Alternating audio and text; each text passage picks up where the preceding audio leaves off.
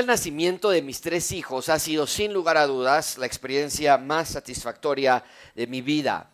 Rebeca tuvo tres cesáreas, lo cual indudablemente trae consigo una recuperación más larga y más compleja que un parto natural, pero también trae consigo ciertas ventajas.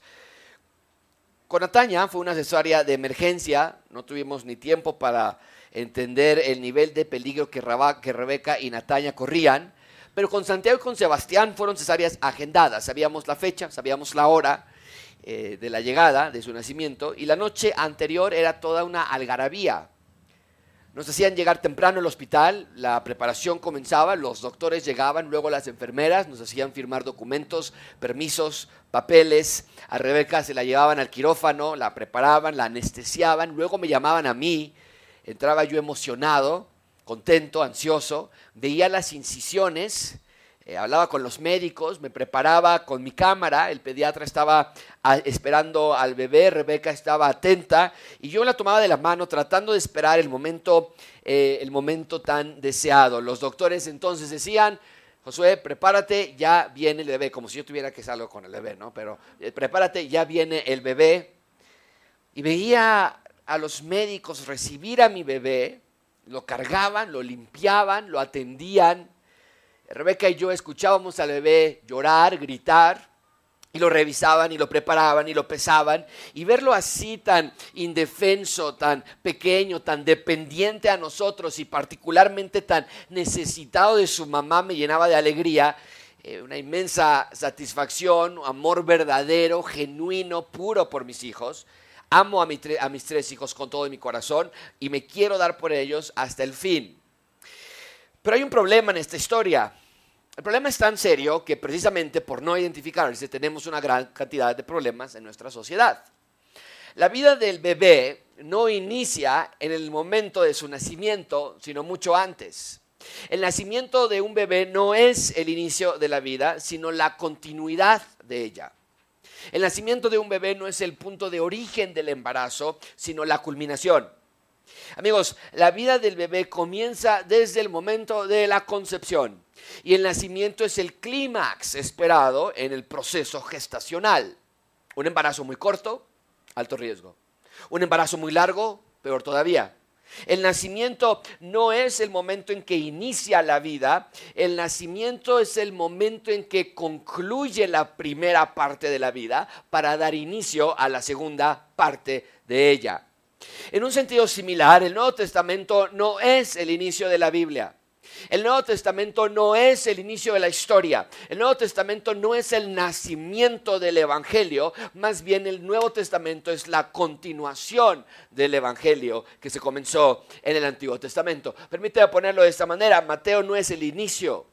Es la continuación y la cúspide de la historia de la Biblia. No es el inicio, es la continuación y la cúspide. Cuando llegamos a Mateo podemos pensar, ahora sí ya, llegó la buena parte, eso de que llegó Jesús a la tierra, ya es la mejor parte de la Biblia. Cuando llegamos a Mateo podríamos pensar, ya por fin ya acabamos con esa parte aburrida de la Biblia, la parte del Antiguo Testamento, tan confusa, tan difícil de entender. Pero no es así.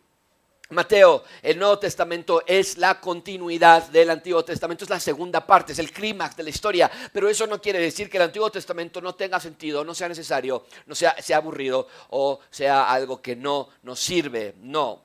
Sin el Antiguo Testamento no tendríamos el Nuevo Testamento. Sin el Dios del Antiguo Testamento no tendríamos al Mesías del Nuevo Testamento. No son dos dioses, no son dos historias, la Biblia es una gran historia. Y hoy es un día muy especial porque comenzamos nuestro estudio por Mateo. Hemos estudiado ya el Antiguo Testamento por casi dos años. Esdras, Nemías, Esther nos enseñaron que el reino de Dios no va a llegar a través de esos judíos. Esos eran judíos fríos, desobedientes, malos. Y solo para ver si pusieron atención durante esta serie, eh, quiero hacerles un examen. ¿Están listos para un examen? Nada más tienen que decir sí o no. Así que tienen 50% de probabilidad de pasar el examen. A ver, durante el tiempo de Esdras y Nemías, la pregunta es, ¿hubo judíos judíos que regresaron de Persia a Jerusalén, ¿sí o no? Sí, eh, cuando regresaron a Jerusalén, el templo se terminó de construir, ¿sí o no? Hubo un sacerdote que llegó a ocupar la función sacerdotal y les enseñaba la ley, ¿sí o no? Eh, había murallas que fueron reparadas, ¿sí o no? ¿Y las puertas las repararon o no las pudieron reparar? Hubo la ley que se les enseñó, alguien le construyó un púlpito y alguien se paró a presentar la ley y había personas ahí intercediendo e interpretando la ley entre ellos, sí o no. Entonces, quiero que vean que todos los elementos del reino estaban ya listos en ese momento. Recuerden que el reino del sur, Judá, eh, que nada más contenía dos tribus, había sido llevado cautivo a Babilonia. ¿Por cuántos años estuvieron cautivos en Babilonia? ¿Alguien recuerda?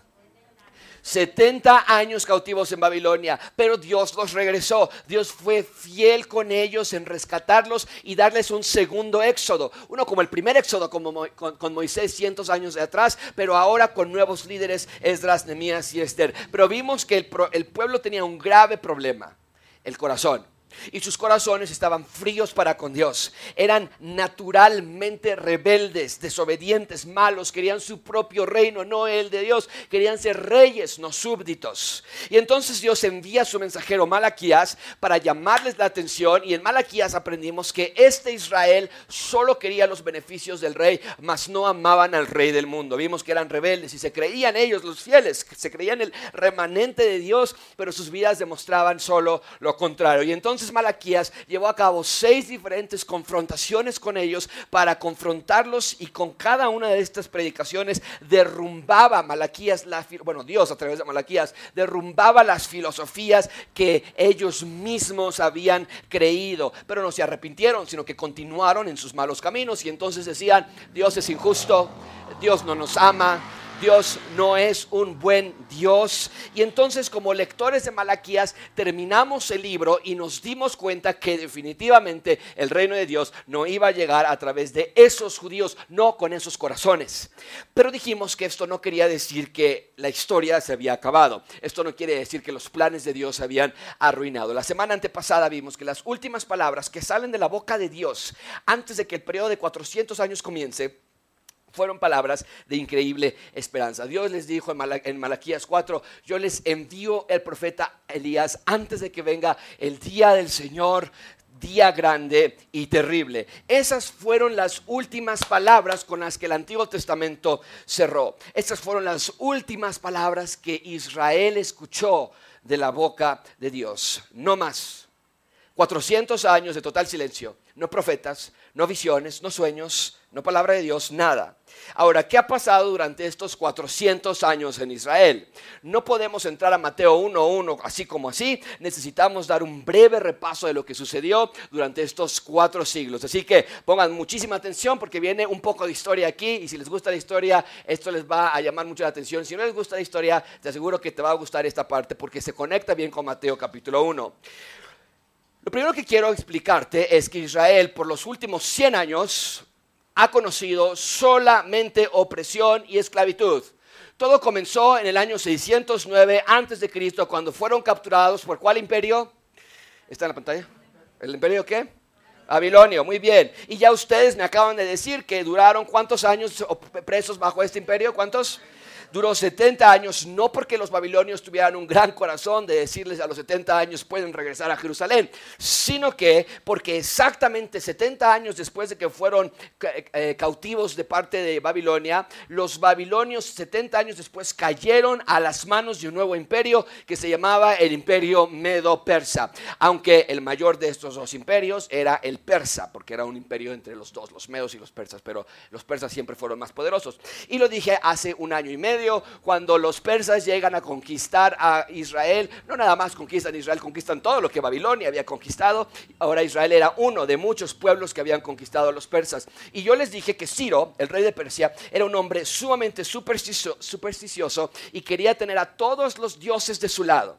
Y entonces dejó a sus presos regresar a sus ciudades natales para que cada pueblo reconstruyera su templo a sus propios dioses y así Ciro tener a todos los dioses de su lado. Era la manera en la que él pensaba. Y entonces los judíos regresaban a reconstruir Jerusalén. Les dije yo que cerca de 50 mil judíos regresaron y ya estudiamos todo eso en Esdras y en Emías. Y ahí se quedó el recuento del Antiguo Testamento con los persas. Eh, pero ahora sí comienza el periodo de 400 años. Porque cuando Malaquías todavía estaba predicando, los persas seguían como la potencia mundial. Eh, pero Malaquías termina su predicación, cierra el libro de Malaquías, comienza el periodo de 400 años, los judíos continúan con sus vidas, muchos judíos se quedaron acá en Persia, nunca regresaron, muchos judíos están aquí en Jerusalén tratando de ser el reino de Dios de a su propia manera, algunos judíos, la mayoría de los judíos de hecho están dispersos en Asia, la mayoría se fueron a Egipto y entonces los persas gobernaban el mundo con poder y brutalidad,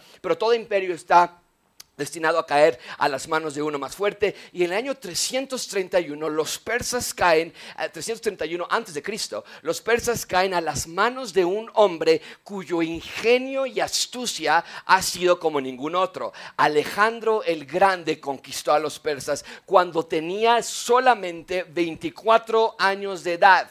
¿Qué estabas haciendo tú a los 24 años de edad? Te aseguro no conquistando el mundo. Ahora aquí un dato muy importante.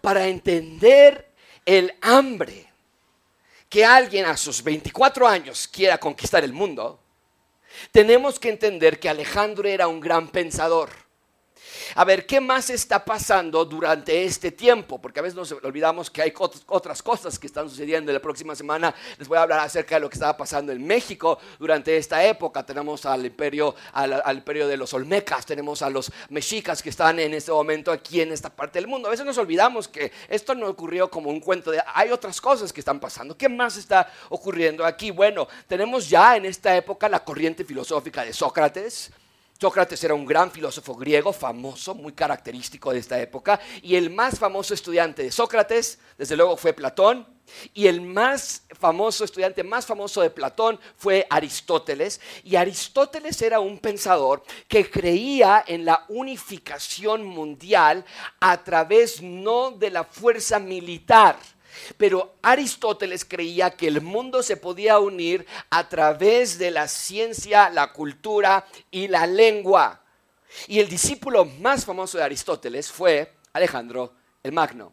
Y Alejandro fue evidentemente influenciado por Aristóteles y Alejandro llevó la filosofía de Aristóteles a un nivel jamás pensado. Y solamente déjame hacer aquí una aplicación porque es crucial que seamos críticos con lo que escuchamos y con lo que nuestros hijos escuchan. Hoy la educación es una palabra que parece dar permiso a todo tengamos mucho cuidado con lo que absorbemos de otras personas. Sus filosofías tienen un efecto en nuestras mentes y sobre todo en las mentes de los niños. La educación progresista que enmascara todo detrás de la palabra tolerancia, para nada más lo hace para provocar y propagar pecado. Y todo eso es mentira de Satanás. No podemos odiar a nadie, no podemos denigrar a nadie, lo he dicho antes y lo vuelvo a repetir. En gracia abundante todos son bienvenidos. Personas con piercings, tatuajes, viviendo en unión libre, divorciados, separados, con problemas o sin problemas.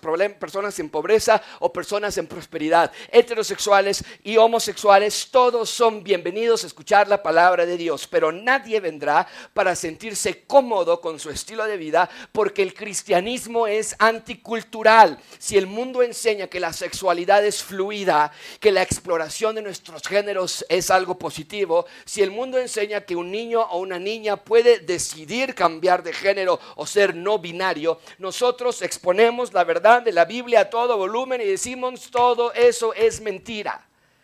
No nos doblamos ante el mundo. No nos arrodillamos ante sus ideas y les hablamos con amor y mucha paciencia, pero no nos callamos lo que Dios ha dicho para el hombre. Amigos, las filosofías del mundo sí afectan la mente del hombre. Y un buen ejemplo de ello es Alejandro el Magno, porque su maestro Aristóteles fue tan influyente en su vida que a pesar de ser tan joven, lideró al ejército griego a conquistar el mundo. Pero Alejandro hizo algo que sus predecesores no habían hecho. Se dice que cuando conquistaba naciones no solo llegaba con sus ejércitos, sino que llevaba consigo un séquito de filósofos, científicos, estudiosos, pensadores. Alejandro tenía el sueño de cumplir lo que Aristóteles le había enseñado, unir al mundo, pero no militarmente, porque Alejandro se dio cuenta de estas, estas unificaciones, estas conquistas mundiales son débiles, frágiles, se rompen fácilmente. No, si conquistamos al mundo culturalmente, entonces tenemos mucho mejor éxito. Y lo hizo. Alejandro se dio a la tarea de lo que conocemos como helenizar al mundo entero. Y lo logró. La cultura griega se expandió en todo el mundo. El griego se volvió en, el idioma mundial, como lo es el inglés hoy en día. Tal fue así en aquel tiempo que incluso durante esta época los judíos comenzaron a dejar de hablar hebreo y hablar griego. Era el idioma popular. Y en lugar lugar de decir, oye, tenemos que seguir aprendiendo hebreo porque nuestra Biblia está en hebreo, la ley está en hebreo, ellos decidieron traducir la Biblia del hebreo al griego, al idioma actual. Y es lo que llamamos como la Septuaginta. Es una traducción excelente y que ocupamos hoy día todavía para ver exactamente qué es, algunas palabras difíciles en hebreo, algunas oraciones difíciles en hebreo del Antiguo Testamento. Decimos, ¿qué quiere decir esta frase? Veamos a la Septuaginta. Veamos cómo lo tradujeron ellos 300 años antes de que Cristo llegara, cómo tradujeron ellos mismos su hebreo al griego y entonces entenderlo mejor. Pero el punto es que el griego era la moda. Y cuando Alejandro llegaba a una nación, con él llegaba también cultura, ciencia, conocimiento y mucha filosofía. De tal manera que ser conquistado por los griegos no era nada malo, sino que llegaba a tu país cultura y ciencia. Alejandro Magno transformó el mundo sin lugar a dudas. Y sin embargo su vida fue muy corta. A los 32 años, 327 eh, años antes de que Cristo llegara a la tierra, Alejandro murió de todos los lugares posibles en Babilonia. Y el reino de Grecia se divide entonces, que el reino que Alejandro el Magno había conquistado, se divide en dos secciones de sus dos generales más poderosos, los Ptolomeos y los Selúcidos. Ahora mucha atención aquí, quiero que vean este mapa. Los Ptolomeos están reinando desde esta parte que es Egipto, Alejandría se vuelve su capital. Los Selúcidos se quedan realmente con todo lo que era eh, Babilonia, Medo-Persia, eh, y se quedan con ellos y ellos reinan desde, su sede está en Siria. Eh, pero quiero que vean a Israel donde se queda, en ese círculo azul. Se queda en medio de los dos. Israel se queda bailando entre estos dos grandes imperios, como lo pueden ver. Otra vez, ya las doce tribus no existen. Ya llevan varios siglos que diez tribus se desaparecieron por completo. Ahora solamente son dos tribus, Benjamín y Judá. Y como si fueran un premio o un trofeo, los imperios del mundo se pasan a ver quién tiene a Judá en ese momento conquistado. ¿Por qué? Porque Judá tenía una posición estratégica para conectar África, Asia y Europa. Aquel que conquistara Judá conquistaba la entrada para cualquiera de estos tres continentes. Y cuando Alejandro muere, el, reino de los griegos se queda dividido en estos dos imperios y mientras están acomodando, pues no fue algo tan sencillo, 10 años y Judá se quedan independientes. Nada más 10 en lo que se acomodan. Cuando ya se instalan bien los dos imperios, 10 años después, en el 321, los Ptolomeos conquistan Israel o conquistan Judá. Y aquí comienza la palabra que conocemos hoy, que se escucha mucho en las noticias, Palestina. Ya no es Judá, es Palestina, que hasta hoy día continúa esa palabra. ¿Por qué? Porque es un grupo de pueblos que están habitando. Sí, Judá, y hasta hoy día sigue siendo el caso, Israel es el pueblo más fuerte, pero no es el único. Es la tierra de Palestina. No son la única nación ya, hay otros pueblos ahí ya. Pero el punto es que Palestina es conquistada por los Ptolomeos en el 321 y se quedan presos de este imperio de los Ptolomeos 123 años. 123. Y después de 123 años, los elúcidos dicen, oye, ustedes ya los tienen por mucho tiempo, ya nos toca a nosotros. Y entonces los elúcidos en el 198 antes de Cristo, pero quiero que vean cómo nos vamos acercando a la llegada de Cristo. 600, 500, 300, ya estamos en el 198, se acerca la llegada a Cristo. Pero el 198 los elúcidos dicen, nos toca a nosotros los judíos. Ahora, amigos, quiero que vean este cuadro, que para ti, para mí solamente son palabritas y fechas, no tiene ninguna relevancia para nosotros porque no entendemos la calidad de vida que estos judíos llevan por los últimos cuatro siglos. Quiero que pienses en eso conquista tras conquista. Inestabilidad nacional. Aquí que el dólar y que el peso pierde valor y nos cuesta. imagínate vivir en una nación donde no sabes quién te va a conquistar por los siguientes 100 años. No tienen libertad, no tienen tierra, no tienen propósito, Dios ya no les habla, no envía profetas, no hay rey en Israel. No nos podemos imaginar la carga emocional, psicológica, familiar para ellos. No tenían nada, total ruina. Y las cosas estaban ponerse peor, eh, peor todavía. En el año 167, o sea, ya más cerquita a Cristo, antes de Cristo, en el año 167, un rey selúcido llamado Antíoco Epífanes eh, conquista, eh, se, hace el rey de los selúcidos, que es el imperio que tiene en ese momento Israel, y comienza una era terrible en la historia de Israel. Este hombre estaba demente. Su nombre Epífanes no es que se llamaba así, sino que se lo pusieron porque él se creía una epifanía o él se creía una manifestación de Dios en la carne. Y como se sentía Dios, Antíoco Epífanes entró al templo que Esdras había construido junto con muchas personas obviamente, y cometió un acto de total sacrilegio. Puso la estatua de Zeus sobre el altar que Zorobabel había construido. Este Zeus griego, el dios griego, el padre de todos los dioses el altar donde siempre debía haber una ofrenda a Dios, fragante, de olor fragante a Dios, ahí puso la imagen de Zeus. Y luego entró al templo y en el altar de sacrificio sacrificó un cerdo. Y el cerdo es un animal inmundo para los judíos, pero peor todavía, en el altar de los sacrificios. Y esto se le conoce como la abominación desoladora de la que el profeta Daniel había profetizado. Y si tienes tu Biblia inductiva y estabas aquí cuando estudiamos Daniel, puedes regresar a ese texto donde puedes estudiar lo que estudiamos ya acerca de la, o revisar lo que estudiamos ya de la abominación desoladora. Pero este fue el punto más bajo para los judíos. Ellos veían con horror lo que Antíoco Epífanes estaba haciendo y ellos eran impotentes para hacer algo al respecto. Se sentían solos, abandonados. Dios ya no peleaba por ellos. Estaban en estos 400 años de total y era como una pesadilla y no poder despertar de ella. Pero no nada más eran 400 años de silencio, sino que fueron 400 años de inestabilidad, dolor, muerte, opresión, represión por todos lados. Antíoco Epífanes comenzó una cruzada en contra de los judíos. Los judíos no podían celebrar el sabbat, el día de reposo. Los judíos no podían circuncidar a sus bebés a los ocho días de nacidos, como era la ley judía. Los judíos no podían tener o leer la ley de Dios. Y muchos judíos fueron asesinados por negarse a obedecer a este maniático. Durante este tiempo de Antíoco Epífanes, 167 a.C., si tuviera una línea podríamos aquí poner Antíoco, se crea una resistencia religiosa. Un grupo de personas que dicen no, no, no podemos aceptar esto. Y se juntaban a orar, se juntaban a leer la ley, a llorar por su cautiverio ellos querían que llegara el reino de Dios, ansiaban que llegara el reino de Dios, y entonces se dieron a la tarea de reescribir. Ellos decían, tenemos que reescribir la ley de Dios para propagarla entre nuestros judíos. Y a este grupo de personas, como escribían la ley de Dios, se les conoció como los escribas, que para cuando llegamos a Mateo los vamos a ver por todos lados, pero ahora ya sabes dónde están. Y fueron hombres buenos, eran hombres piadosos.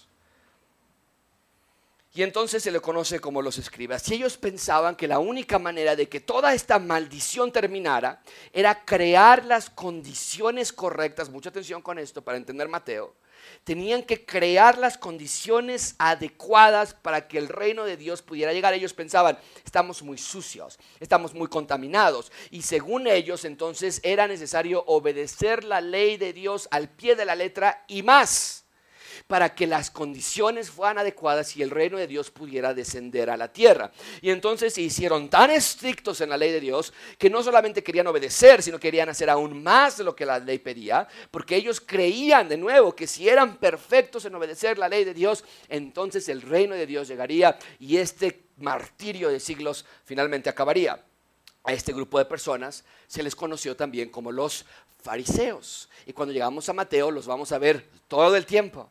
Y los fariseos eran hombres piadosos al inicio, hombres que querían, que decían es que no puede llegar el rey si sus ciudadanos están todos contaminados.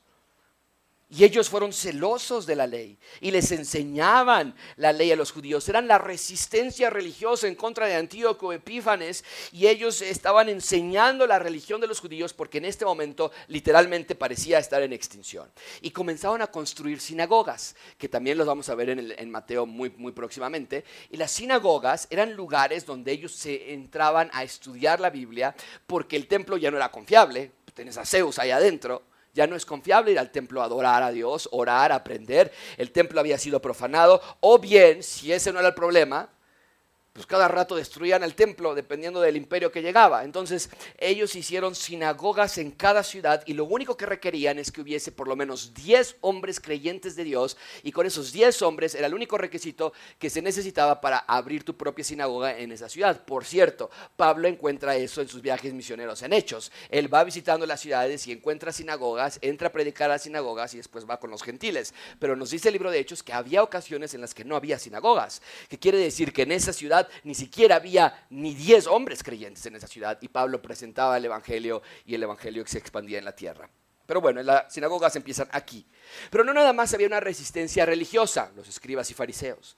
También había una resistencia militar. Durante este tiempo se formó un grupo de, resistencia paramilitar que se denomina como los macabeos. Estos eran hombres hermanos que pelearon en contra de Antíoco Epífanes. En el 164 comenzó la revuelta de los macabeos. Hubo una insurrección en contra de Antíoco Epífanes y la revolución tuvo un breve éxito porque pudieron recuperar su libertad religiosa. Ya podían leer la ley de Dios abiertamente, ya podían tenerla en sus casas, celebrar el día de reposo, ya podían circuncidar a sus bebés. Y por haber logrado todo eso, hicieron una fiesta nacional que se celebra todavía hasta nuestros días. Esta celebración se llama Hanukkah. Y Hanukkah se celebra en diciembre y en esta fecha se prenden las tradicionales velas hanuquillas, que seguramente tú las has visto.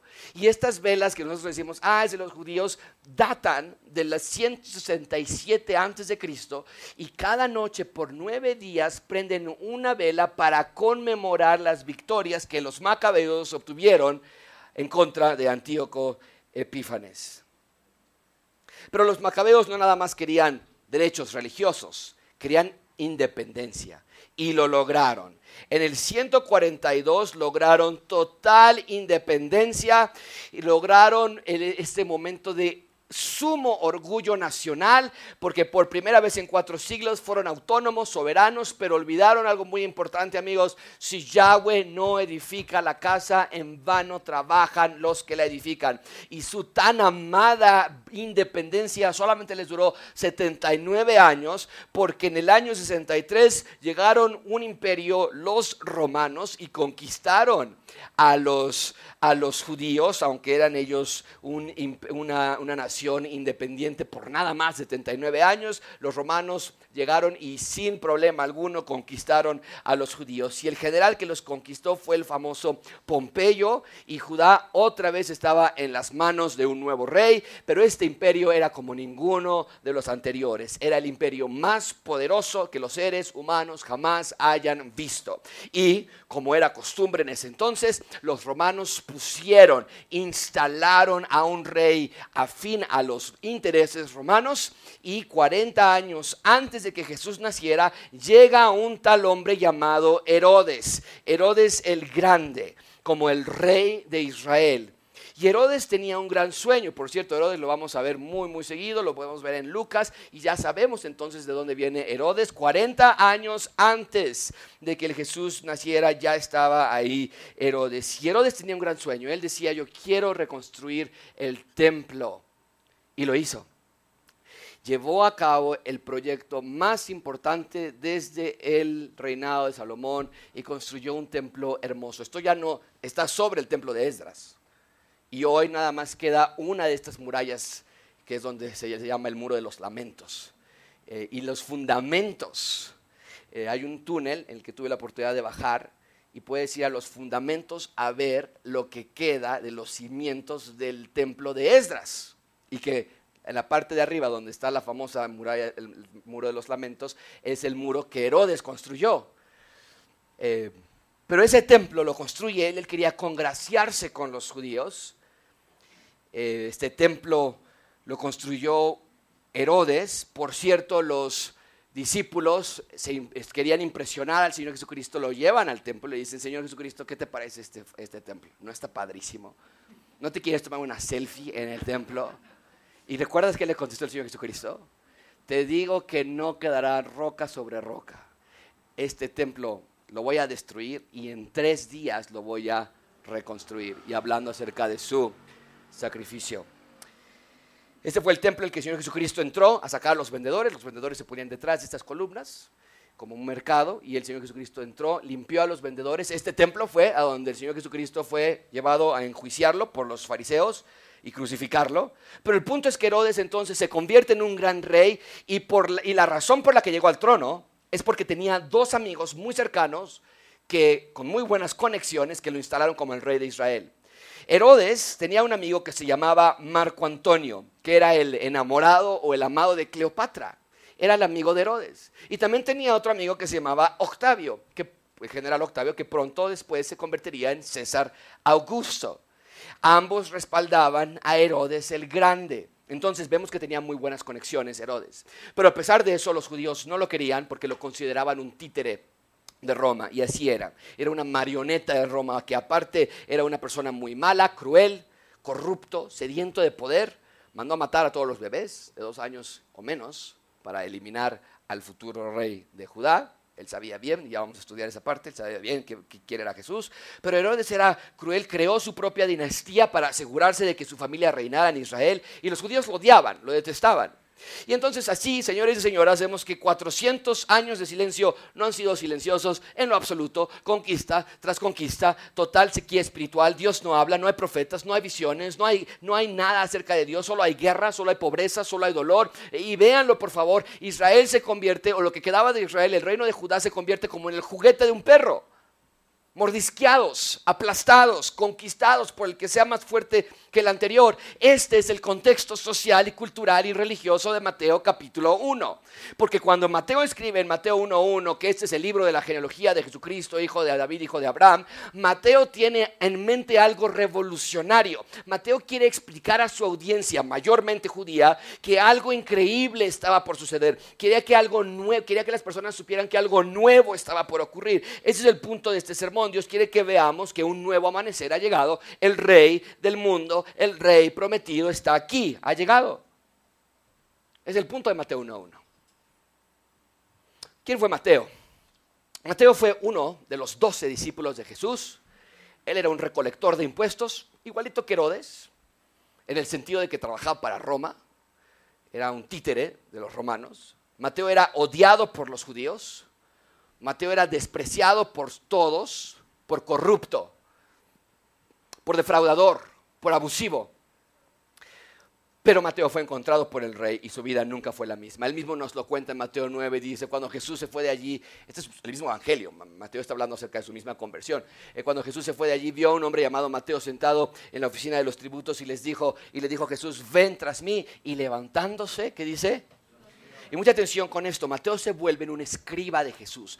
Igual que los escribas de la ley de Moisés, ahora Mateo se va a enfocar en escribir la ley de Jesús del rey Jesús. Por eso nos da el sermón del monte como ningún otro evangelista nos lo da. Mateo entiende que Jesús es el rey prometido, el Mesías prometido.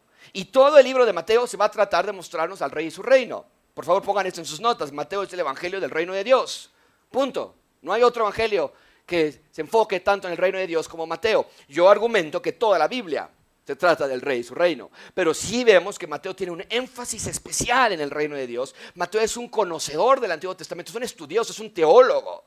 Y nos va a mostrar que Jesús cumple las profecías del Antiguo Testamento. Más aún, por favor anoten esto también. Mateo está convencido de que Jesús es el rey, como David, pero mejor como David, pero mejor. Y Mateo ve una similitud entre la vida de David y la vida de Jesús y nos lo va a mostrar incluso en la manera en la que escribe su evangelio. A ver, el rey David, si ustedes recuerdan, en el Antiguo Testamento, 1 Samuel, el rey David fue ungido por Samuel, un jovencito, lo unge con aceite, pero no fue rey inmediatamente, sino que fue perseguido por Saúl y David tiene que correr. Eh, fue exiliado por Saúl, fue perseguido por su propio hijo, el propio hijo de David.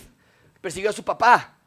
Y entonces David se exilia de Israel porque su hijo provocó un golpe de estado. Y al final David regresa, sube a Jerusalén y toma su trono. Así es como Mateo escribe su evangelio. Nos va a mostrar en Mateo capítulo 1 y 2 que Jesús es ungido como rey, pero no es rey inmediatamente, sino que es perseguido por sus enemigos. Y Mateo nos va a mostrar cómo se le persigue. Se exilia, y me encanta esto porque Jesús se exilia en un lugar que se llama Capernaum. Y Capernaum está en el norte de Israel, en lo que se llama Galilea de los Gentiles. Mucha atención con esto. ¿Sabes dónde está Capernaum? Capernaum está donde antes estaban las otras diez tribus de Israel. Y me encanta esto porque Jesús hace su centro de operaciones en el norte de Israel, donde estaban las diez tribus. Y después, al final de su ministerio, baja a Jerusalén, donde estaban las dos tribus. Y muere en la cruz para unir a las doce tribus de nuevo y crear un nuevo Israel. Me encanta. Pero entonces vean que Jesús se va a Galilea y los judíos ortodoxos veían a Galilea como un lugar semijudío. De nuevo, ahí estaban antes las diez tribus. Hoy no es que desaparecieron como que ya no existían, se mezclaron. Y los judíos ortodoxos del sur decían estos semijudíos, mezclados. Galilea de los gentiles se les llamaba. Y, lo, y no lo querían. Y Jesús se exilia allí, en Galilea.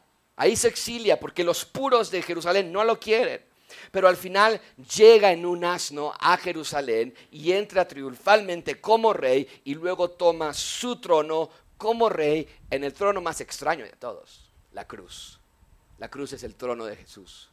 Y a través de la cruz él se entrona. Y te comparto este cuadro de Patrick Schreiner, que es un teólogo que me encanta y nos ayuda mucho para que tú puedas entender cómo está dividido Mateo. Capítulo 1 y 2 de Mateo es la llegada del rey. Capítulo 3 al 25 es el exilio del rey. Y el capítulo 26 al 28 es la coronación del rey. Así está dividido Mateo. Entonces, el rey David tuvo la misma secuencia. El rey David se le ungió, el rey David se exilió, el rey David se entronó o se coronó al final de su vida. Así Mateo escribe su evangelio. ¿Qué quiere decir esto? Que Mateo quiere que veamos la vida de Jesús a la luz de la vida de David. ¿Por qué? Porque Mateo quiere que veamos que Jesús es como el rey David, pero mejor. Y Mateo nos va a enseñar la vida de Jesús a la luz de la vida de David y nos va a mostrar que Jesús es el rey que Dios había prometido a David. Mateo quiere que su audiencia judía entienda, hey, el rey, hijo de David, ha llegado, no tienen que esperar más, el fin del exilio ha llegado, el reino está entre nosotros. Así que muy brevemente veamos Mateo 1.1 porque desde el inicio vemos la intención de Mateo de mostrarnos a Jesús como el rey descendiente de David. Mateo quiere que veamos que Jesús es el rey prometido, el salvador del mundo. En primer lugar vamos a ver un nuevo Génesis, después un nuevo Mesías, un nuevo rey y finalmente un nuevo Israel. Así que comencemos, número uno, un nuevo Génesis. Y no se espanten, por favor, es solamente un versículo. No nos vamos a tardar muchos minutos porque ya sé que tardamos bastante en la introducción, pero era importante que estuvieran los 400 años de silencio y qué sucedió antes de que el Antiguo Testamento se rompa con estas palabras de Génesis eh, Mateo 1.1, libro de la que... Así se rompe el silencio de 400 años. Dios no había hablado nada por 400 años, Dios no se había acercado a su pueblo por 400 años, pero Mateo nos dice que esto cambió en el momento que Dios decide escribir un nuevo libro. Me encanta, es un nuevo libro. Es el libro de la genealogía, no cualquier libro. Solamente piénsalo por un minuto. El Antiguo Testamento se quedó inconcluso, ¿no es cierto? O sea, terminamos Malaquías y las cosas estaban a medias, por decirlo mejor. Les puse este cuadro hace unos minutos, vimos que todo estaba puesto, ciudad, murallas, puertas, altar, templo, todo. Entonces, ¿qué pasó? ¿Por qué el reino de Dios no se instaló en la tierra? Y vimos en Malaquías que los corazones de las personas estaban muy lejos de Dios. Entonces, el Antiguo Testamento se queda con esos pocos judíos en Jerusalén, pero sin la ciudad de Dios. Estaban perdidos dentro de Jerusalén. Y había incertidumbre en Israel. Dios se enojó ya, Dios ya se olvidó de nosotros, va, a regresar Dios otra vez. Por eso es tan importante las primeras cuatro palabras del primer evangelio del Nuevo Testamento cuando dice libro de la genealogía. Esto es un nuevo comienzo, esto es un nuevo amanecer, esto es un nuevo libro. Y los judíos estaban familiarizados con los libros de la genealogía. Ellos sabían que el libro que contenía más genealogías del Antiguo Testamento era cuál. ¿Alguien se acuerda? Génesis. Es el libro que más genealogías contiene. Entonces, cuando Mateo escribe este evangelio a los judíos, no es coincidencia que Mateo elija la palabra genealogía. Es la manera de iniciar con anticipación, con expectación. Israel quería un Mesías, el Mesías había llegado. Y de parte de Dios, solamente había habido silencio por 400 años, pero Dios les da un nuevo libro, una nueva genealogía. Amigos, esto es el inicio del fin. Lo que Dios le había prometido a Adán y Eva hace cientos de miles de años atrás, lo que Dios había prometido cientos de veces en el Antiguo Testamento estaba por cumplirse. Y este documento oficial, registral, esta genealogía, estaba dando por comenzada la era del reino de Dios. En segundo lugar, un nuevo Mesías. Vean conmigo versículo 1. Lean en voz alta lo que está en la palabra, todos juntos. Dice, este documento registral no era de cualquier persona, era de Jesucristo. Este nombre es un nombre compuesto, Jesús y Cristo. Empezamos con Jesús. El nombre de Jesús quiere decir Salvador, libertador. Este nombre le da identidad. Este nombre le da propósito. Jesús es el Salvador de su pueblo es el libertador de su pueblo, pero no un libertador político o militar. Moisés ya había sido un libertador político, Josué ya había sido un libertador militar, Esdras había sido un libertador religioso, pero nadie los había podido liberar de su condición del corazón. Los sacrificios eran imperfectos, eran temporales, los sacerdotes eran humanos, con deficiencias y cayendo en tentaciones. El templo era un edificio que fácilmente se destruía por los enemigos, pero Jesús era el salvador de sus corazones, el libertador de sus almas. Por eso Juan nos dice, hijitos míos, les escribo estas cosas para que no pequen, pero si alguien peca, abogado tenemos para con el Padre Jesucristo el justo. Él es la propiciación, el pago justo por nuestros pecados y no solo por los nuestros, sino también por los del mundo entero. La ira de Dios cayó sobre Jesús. Jesús es la salvación de Israel y del mundo, porque tanto Israel como el mundo tenemos la misma condición, el mismo problema central. El corazón está manchado. No podemos funcionar bien. Pero Jesús no nada más es nuestro Salvador, nos dice el texto que también es nuestro Rey, por eso dice libro de la genealogía de Jesús, Cristo. siguiente parte del nombre compuesto de, Dios, de Cristo, de Jesús, es Cristo. Después de 400 años de silencio llega Cristo. La palabra Cristo quiere decir Mesías ungido, enviado. El Antiguo Testamento enseñaba que vendría el Mesías de Dios. Ahora mucha atención aquí, es muy importante que entiendan esto. Los judíos pensaban que el Mesías iba a ser un ser humano, como tú y como yo, un líder valiente, temerario, militar. Y tenemos que entender en esto porque esto explica en parte el rechazo de la mayoría de las personas hacia Jesús.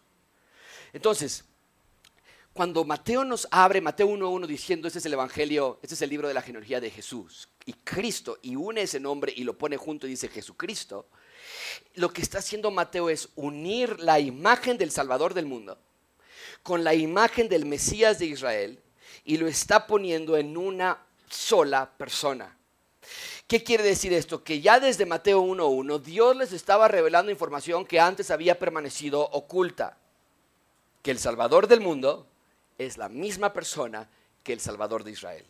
Y la palabra Cristo habla de su posición como rey de Israel. Dios les había prometido a Israel un rey que vendría de la línea de David, que reinaría en Israel para siempre. Ese era el Mesías. Y Mateo nos está diciendo, Jesús es ese rey. Otra vez, la parte de Mesías no era sorpresa para ellos, lo esperaban, que alguien los liberara.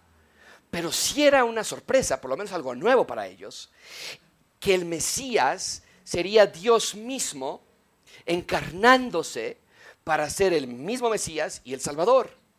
Ahora, no es que Dios se lo estaba inventando en el último minuto, Dios ya lo había prometido, solo que no lo habían oído bien. ¿Qué nos dice el profeta Ezequiel? Porque así dice el Señor Dios, ¿qué? Yo mismo, Dios, yo mismo buscaré mis ovejas y velaré por ellas, como un pastor vela por su rebaño el día que está en medio de, de sus ovejas dispersas, así yo velaré por mis ovejas y las libraré de todos los lugares a donde fueran dispersadas un día nublado y sombrío. Por eso es tan relevante que Jesús haya dicho, yo soy el buen pastor, porque está identificándose con la profecía de Ezequiel. Ahora, quiero que quede muy claro esto. Cuando digo que Jesús es el Mesías, tenemos que entender cuál es la función del Mesías.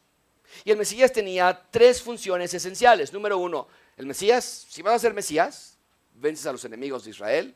Si vas a ser el Mesías, reconstruyes el templo y sus funciones. Y si vas a ser Mesías, reinas en justicia y paz eterna. Eso era la función del Mesías. Por eso cuando el Señor Jesucristo dice, denle a César lo que es de César, los judíos dicen, no puede ser el Mesías. Porque el Mesías va a vencer a nuestros enemigos. ¿Cómo que denle a César? El Mesías va a decir, destruyan a César. Este no puede ser nuestro Mesías. Había un choque. Entonces, cuando Mateo 1 nos dice que el Salvador es Jesús Cristo, también nos está diciendo la identidad de Jesús, que es mucho más amplia de lo que se pensaba.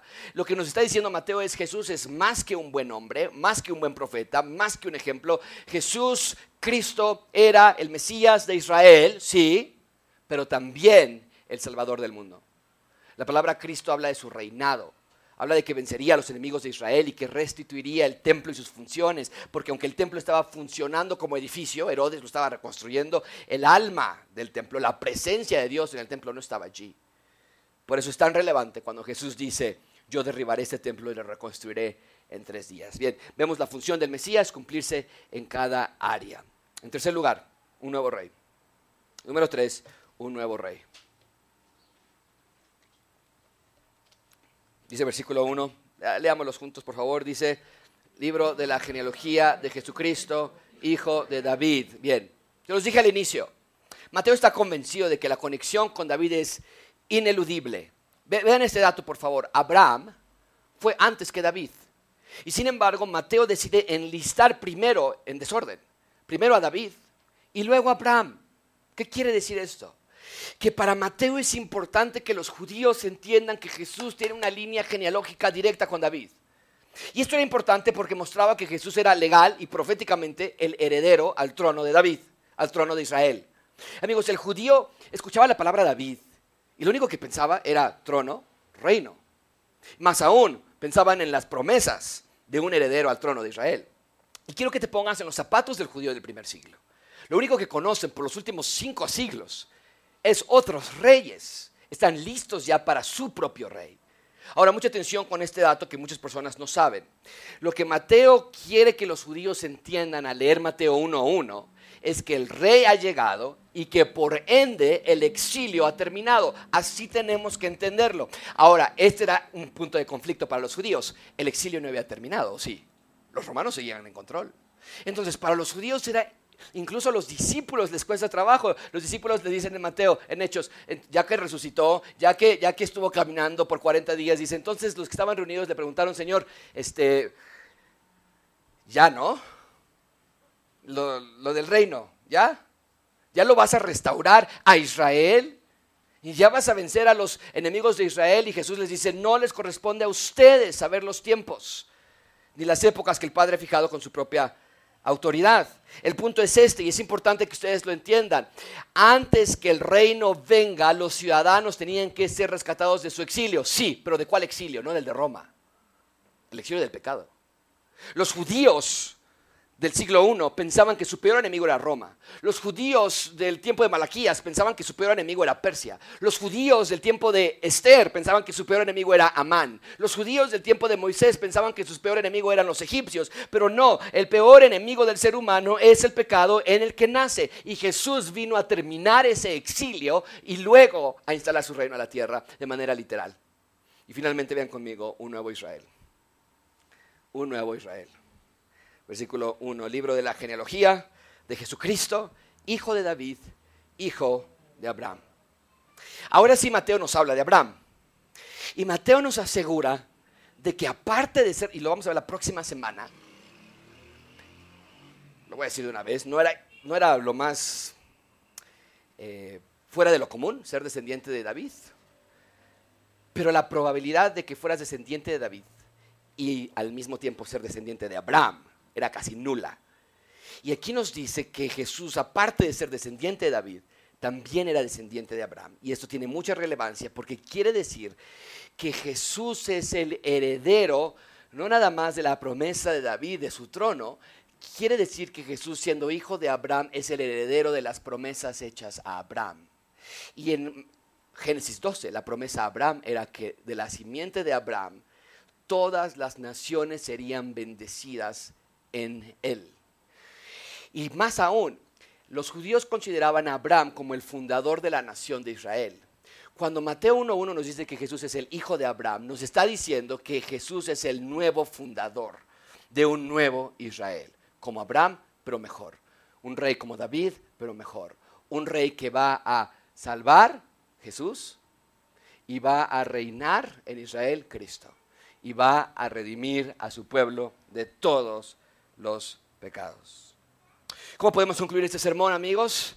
Ya vemos que algo nuevo está por iniciar, todo será hecho nuevo y no puedo concluir ese sermón más que citando las palabras textuales de Juan en su libro que escribió al final de su vida. Él dice, el que testifica de estas cosas dice, y este es el Señor Jesucristo diciendo, sí, vengo pronto. Y la iglesia, los ciudadanos de su reino, respondemos así, leemos todos juntos en voz alta esto que dice, amén, ven Señor Jesús. La gracia del Señor Jesús sea con todos ustedes. Amén. Jesús vino una vez y su reino fue instalado. Jesús vendrá una segunda vez y su reino será completado. Preparemos nuestros cuerpos entonces, preparemos nuestras mentes y nuestras almas para su llegada. Oremos.